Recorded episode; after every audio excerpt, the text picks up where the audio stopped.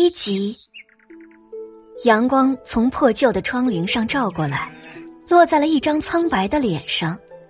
董小希觉得刺眼，用手遮住了脸，本想着再睡一会儿，忽觉耳根子发疼，还没看清楚对方的样子，脸上就挨了一记耳光。这一巴掌打得他头晕目眩，半天才回过神来。眼前站了一个满脸横肉的中年女人，身上穿了一件样式古怪的粗布衣服，头发上还裹了一块花布。见董小希睁开了眼，女人立即口沫横飞的骂道：“既然醒了，就不要给我装死了，赶紧给我滚出去薅野菜！”“薅你大爷！这母夜叉谁啊？”董小希捂着脸，腾的一下坐了起来。你谁啊你？你是怎么闯进我的房间的？保安呢？母夜叉皮笑肉不笑的瞅着他。哎呀，哈哈，你的房间？我看你是睡昏了头，莫不是当自己是皇宫里的娘娘？还有房间？真是笑死老娘了！女人笑得横肉直颤。随后便薅住了董小希，一把将她抡到了地上。董小希被摔得头晕脑胀，正要骂人，忽然瞅见了自己裤管里那两条干瘦的双腿，不由得出了一身冷汗。这，这是我的腿。母夜叉见董小希坐着不动，不由又发了火，抡起膀子又要往他的脸上闪。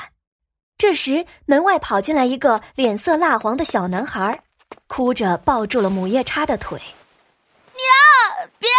姐姐了，她还生着病，你要把姐姐打死了，爹回来一定会问的。母夜叉一脚将小男孩踹到了一边，指着他的脑门子说道：“你这个拖油瓶，竟敢拿你那死爹来压老娘！”小男孩害怕的缩了缩脖子，眼泪扑簌簌的落下来。小川不敢，娘，你就饶了姐姐吧，她都好几天没吃饭了，你再打她，她会死的。母夜叉冷笑了一声，哼，那好，既然你这么心疼这个吃白饭的。那老娘就打你好了。两人说话的功夫，董小希的脑袋里已经接收了很大一段不属于自己的信息，即使他不愿意相信，仍然得面对眼前这个可怕的事实。他穿越了，穿到了一个和他同名同姓的农女的身上。眼前这个面黄肌瘦的小男孩。就是他一奶同胞的亲弟弟董小川，眼见母夜叉要对小孩动手，董小川凭着一股狠劲儿，狠狠的朝母夜叉撞了过去。猝不及防，母夜叉顿时被撞了一个跟头，硕大的屁股实实惠惠的坐到了地上。哎呀！他哎呦一声，瞅着董小希双眼冒火，恨不得要吃人的模样。董小希心里一寒，拉着小川就往外边跑。跑了一会儿，董小川就跑不动了，拉着他的手说道：“姐，咱们要去哪儿啊？要是回去晚了，娘又得打咱们了。”这话好像是一根针，顿把董小希扎漏了气，身子一晃便倒在了地上。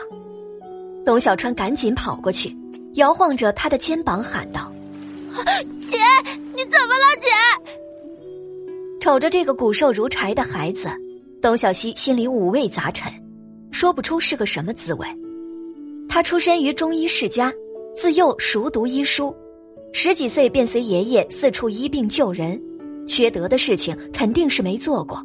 混到现在也算是有车有房，小有名气，可老天爷却和他开了一个这样的玩笑。我没事，就是跑累了，歇一会儿就好。小川，不用怕。他伸出了枯瘦的手，抹掉了董小川脸上的眼泪。这孩子实在是可怜，三岁便没了妈，之后，董父就续了弦，因为常年在外给人做工，姐弟俩变成了母夜叉的出气筒。要不是那头母老虎好几天都不给原主吃的，原主也不会死的这么快。董小川吸了吸鼻涕，扶他坐了起来。姐，你别骗我了，你一定是饿了吧？娘都好几天不给你饭了。说着，把手伸进怀中，摸了半晌，掏出了一个干巴巴的小土豆，掰了一块递到董小希的嘴边。这是我趁娘不注意的时候拿的，你快吃点吧，吃了就有力气了。看着这只脏兮兮的小手，以及那个不足掌心大小的小土豆，董小希鼻子一酸，强忍着没让眼泪掉下来。董小希想，原主定是放心不下这个弟弟，才把他的魂魄带了过来。这么好的孩子，也的确需要一个姐姐护着。既然原主护不了他，那就由他来护吧。以后他就是他的姐姐，他就是灯笼村的董小希。强大的信念让董小希恢复了一些力气，他温柔的笑了笑，推开了那只脏兮兮的小土豆。你吃吧，姐真不饿，姐有的是力气。董小希扶着树站起来。却觉得眼前一阵发黑，差点又摔下去。